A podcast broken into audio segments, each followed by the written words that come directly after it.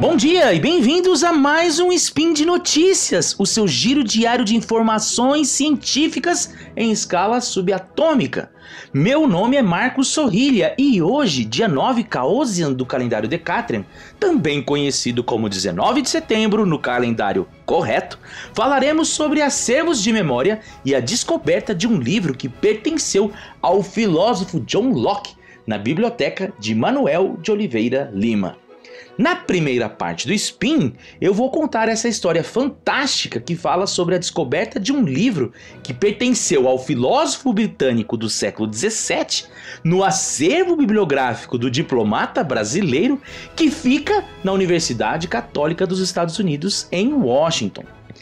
Já na segunda parte, eu pedi para a professora Duília de Mello, responsável pela Biblioteca Oliveira Lima, para que ela nos contasse não apenas como foi que o acervo do diplomata foi parar lá na Universidade Católica da América, mas também como hoje ele está se transformando em um importante centro de estudos latino-americanos, contribuindo significativamente para a manutenção da nossa memória nacional com vistas até mesmo a cooperar com os festejos dos 200 anos de independência do Brasil, que irá acontecer daqui dois anos, como todos nós sabemos. Aliás, quero agradecer imensamente a disponibilidade da professora Duília de Mello, que me concedeu essa honra de poder contar com a participação dela em um spin feito por mim. Então fica aqui comigo que eu e a Duília vamos te deixar a par dessa história logo após a vinheta. Speed Notícias.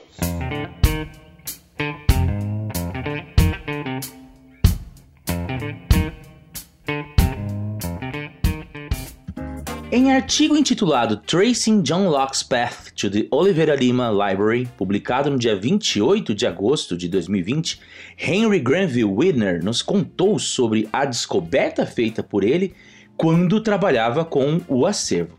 Segundo o texto publicado no blog da Oliveira Lima Library, nos últimos meses, Granville e seus companheiros de equipe decidiram trabalhar com o catálogo de obras raras da biblioteca. Assim, o trabalho começou pela checagem de uma lista organizada pela bibliotecária Ruth Holmes ainda em 1926, quando ela fez a catalogação dos itens raros que existiam por lá. O objetivo era o de se familiarizar com a descrição do acervo, tomando ciência do material disponível, checando algumas informações feitas inclusive pelo próprio Oliveira Lima e que aparecem no trabalho de Holmes. Tudo isso visando novos projetos que entrarão em curso num futuro breve. Foi então que ele se deparou com uma informação contida nas anotações que diziam que o livro Voyage de François Pirard de Leval, contendo sua navegação para as Índias Orientais, Maldivas, Molucas e Brasil, de 1679, originalmente havia pertencido a John Locke, possuindo inclusive a sua assinatura. Encantado com essa informação, o Henry Granville correu até o banco de dados para consultar uma cópia digitalizada do livro em questão. Porém, para sua frustração, o autógrafo do pai do liberalismo político britânico não estava lá não. E essa seria a prova cabal que ele precisava para dizer que a obra de fato teria pertencido ao Locke. Só que ele não desanimou. Apesar de não ser brasileiro, ele não desiste nunca. E depois de consultar alguns manuais de reconhecimento de proveniência de obras raras, conforme ele mesmo explica no artigo, é possível que exista uma multiplicidade de diferentes marcas e sinais que podem ser usados para detectar a propriedade do filósofo John Locke sobre um livro. Ou seja, isso serve para análise de qualquer obra rara. De maneira geral, existem páginas rabiscadas, trechos sublinhados, dobras de orelhas de páginas, carimbos, enfim. Tudo isso são pistas que um usuário deixa ao manusear um livro e que podem ser usados para determinar a proveniência de obras. No caso de Locke, existem algumas dessas marcações que são específicas do autor. Foi então que o Henry Granville começou a prestar atenção nessas outras marcas que a versão que ele tinha em mãos possuía, e com isso entrou em contato com outros acervos que, em teoria, tiveram a posse do livro antes que ele chegasse às mãos do Oliveira Lima. Deixa eu explicar melhor. Quando John Locke morreu, a sua biblioteca pessoal foi dividida em duas, como parte de sua herança deixada em testamento fato que fez com que ela se espalhasse por várias outras localidades à medida em que os novos proprietários mudavam de cidade ou país, mas também quando eles vieram a falecer. E um dos locais que recebeu parte de sua fortuna em livros foi a Bodleian Library em Oxford. E foi justamente ela que confirmou que, de fato, Locke havia possuído uma cópia do Voyage de François Pirard e mais, que o livro não apenas tinha passado pelo acervo em Oxford, mas que as marcações de identificação feitas por Locke também haviam sido anotadas. Quando não foi então que, para a felicidade de Henry Granville, as marcas informadas pelo acervo na Inglaterra eram exatamente aquelas que apareciam no livro que estava com ele lá em Washington. Agora, essa história não acaba aqui não. Por quê? Porque durante essa investigação, o Granville acabou por identificar outros padrões de marcas feitas por Locke e que podem, num futuro, servir para outros bibliógrafos espalhados pelo mundo identificarem muitos outros livros que tenham pertencido ao filósofo e que se encontram perdidos em algum acervo por aí. E finalmente, mais importante, a descoberta somente comprovou a riqueza e a diversidade de possibilidades de estudos que podem ser realizadas por meio de investigação do acervo de Oliveira Lima e que se encontra lá na Universidade Católica da América. Agora, se você chegou até aqui, deve estar se perguntando: mas afinal de contas, quem foi Manuel de Oliveira Lima?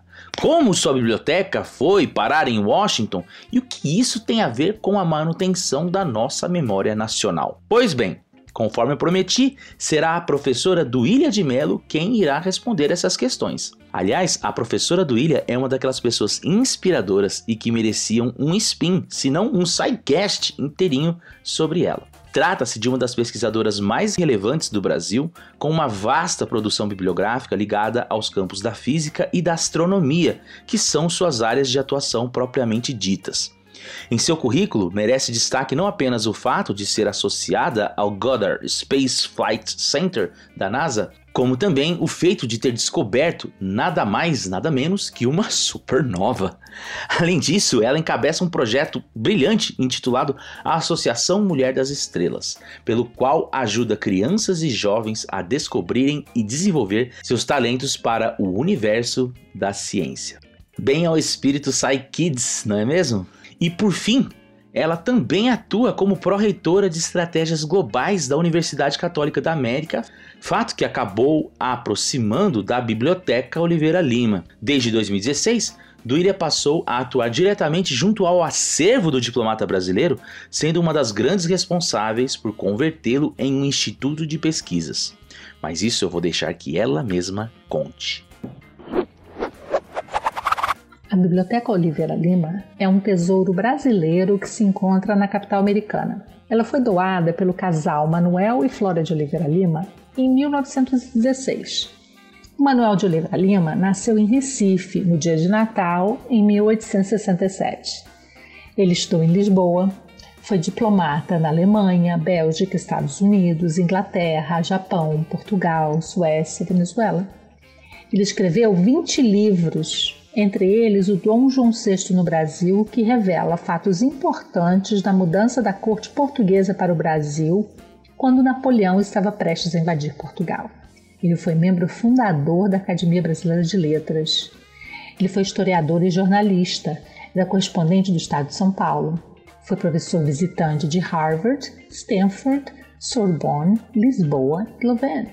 Ele foi professor de Direito Internacional da Universidade Católica da América ele partiu cedo, ainda aos 60 anos. Faleceu no dia 24 de março de 1928 em Washington, na capital americana. Já a sua amada esposa, Flora de Oliveira Lima, viveu mais tempo. Ela nasceu em Cachoeirinha, Pernambuco, no dia 26 de agosto de 1863 e ela era da família Cavalcante de Albuquerque.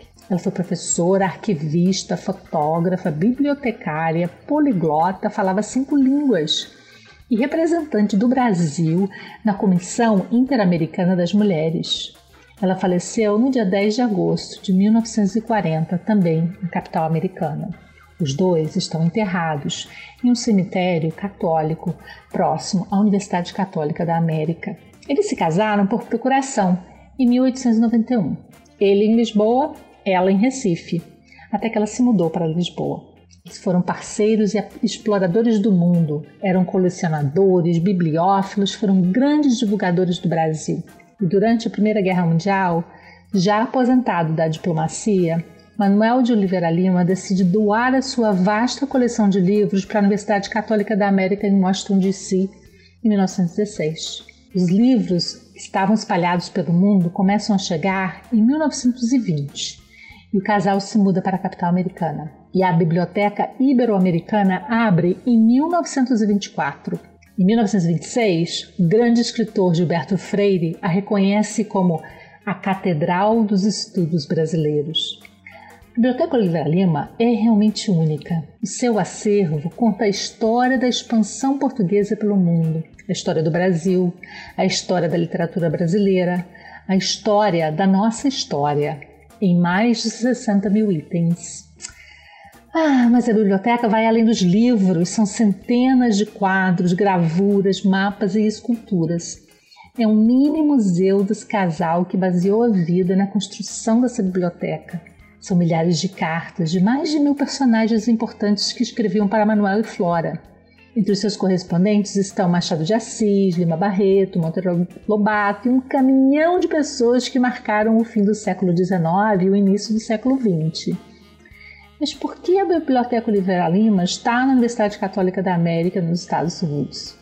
Bem, foi ainda em 1916, em plena Primeira Guerra, que Manuel decidiu que sua linha de pensamento se alinhava com a da missão da Universidade Católica e que eles gostariam de ajudar a universidade a prosperar e a se tornar um centro de aprendizado no novo mundo. Ele virou professor da universidade, mas faleceu em 1928, apenas quatro anos após a fundação da sua amada biblioteca. Flora continuou no comando até 1940 e ajudou a consolidar a Biblioteca Oliveira Lima como a maior brasiliana fora do Brasil. Agora, a Biblioteca Oliveira Lima está passando por uma nova fase. Ela é o pilar central do novo instituto que a Universidade Católica da América acaba de fundar. É o Instituto de Estudos Latino-Americanos e Ibéricos. Esse instituto vai ampliar ainda mais a conexão entre a universidade e os nossos países, o Brasil e os Estados Unidos. Ao fundar o Instituto, a Universidade Católica está realizando o sonho de Flora e Manuel de Oliveira Lima, que imaginavam a sua preciosa biblioteca como o coração, o núcleo de um centro de estudos. Estamos começando inúmeros projetos que revelarão esse tesouro brasileiro para o público terão acesso presencial e virtual à coleção. Começamos a nos preparar para o bicentenário da independência do Brasil em 2022, porque a Biblioteca Oliveira Lima tem tesouros que contam a história da independência do Brasil. Estamos também nos preparando para o centenário da Biblioteca Oliveira Lima em 2024. Estamos agora pensando nos próximos 100 anos dessa catedral brasileira nos Estados Unidos. E por hoje é só. Caso tenham ficado interessado pela Oliveira Lima Library, sobre a história do livro que pertenceu a John Locke, ou querem conhecer um pouco mais sobre a trajetória da professora Duília de Mello, deixarei todos os links no post. Bom, e já sabem, se forem lá atrás dos links, aproveitem para deixar seus comentários por lá. Pode ser um elogio, uma crítica ou um meme predileto. Lembro ainda que esse podcast só é possível acontecer por conta de seu apoio no patronato do SciCast, tanto no Patreon, no Padrim e no PicPay. E é isso, um grande abraço, até amanhã com outro Spin de Notícias. Tchau, tchau!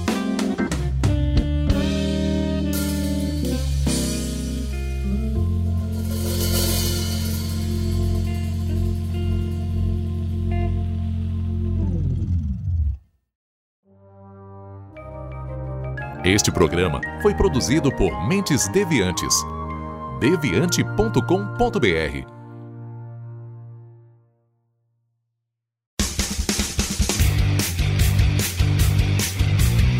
Cortes, edição de podcast.